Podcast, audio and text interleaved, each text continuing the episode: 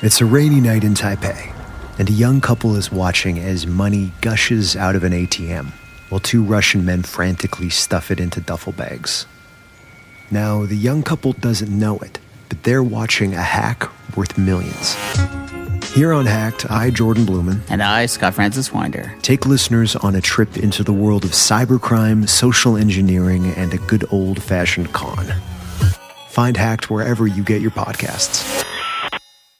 It's a rainy night in Taipei, and a young couple is watching as money gushes out of an ATM while two Russian men frantically stuff it into duffel bags. Now, the young couple doesn't know it, but they're watching a hack worth millions. Here on Hacked, I, Jordan Blumen, And I, Scott Francis Winder. take listeners on a trip into the world of cybercrime, social engineering, and a good old fashioned con. Find Hacked wherever you get your podcasts. Bienvenidos a tuabogado.com, un podcast sobre derecho y comentarios sobre Venezuela en Internet. Les habla Raymond Horta, editor. Hoy vamos a hablar de un aspecto técnico, legal de las cartahuellas como prerequisito para la votación. Leyendo los manuales del sistema utilizado o un sistema análogo utilizado por el CNE, nos pudimos percatar que las máquinas capta huellas trabajan conectadas a un centro, a una gran base de datos. Cada vez que se va a registrar una huella, el sistema debe registrar si es única. Si esa huella se parece a otra huella, un experto en dactiloscopia puede eh, decirle o dar instrucciones a la base de datos si se trata de una huella repetida o no. Es decir, que el factor humano influye en principio en la base de datos. La capacidad de procesamiento de esta capta huella es de 188 mil comparaciones en un día.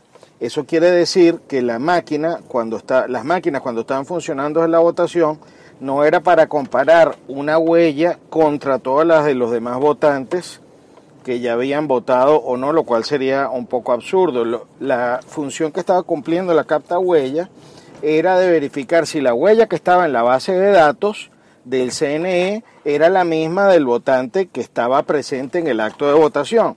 Eso quiere decir que técnicamente no desde el punto de vista de la huella dactilar, nunca la máquina podía establecer si ese votante había sufragado ese mismo día, por lo cual encontramos la primera falacia de la información que dio el CNE a los votantes.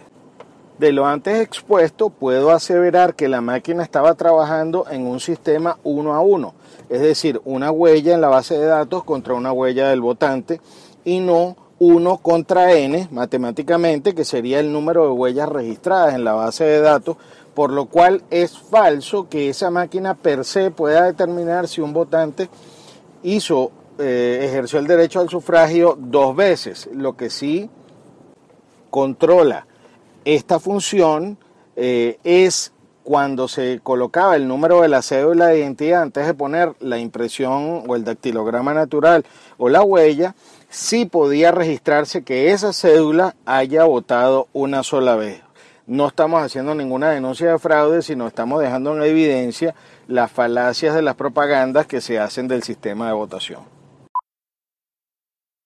Every day, Comcast Business is helping businesses big and small go beyond the expected to do the extraordinary. Because beyond a simple transaction, there is making a customer for life. Comcast Business, beyond fast. Take your business beyond at ComcastBusiness.com.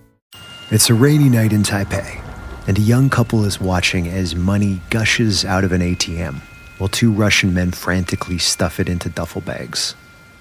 Now, the young couple doesn't know it, but they're watching a hack worth millions. Here on Hacked, I, Jordan Blumen, And I, Scott Francis Winder. take listeners on a trip into the world of cybercrime, social engineering, and a good old fashioned con. Find Hacked wherever you get your podcasts.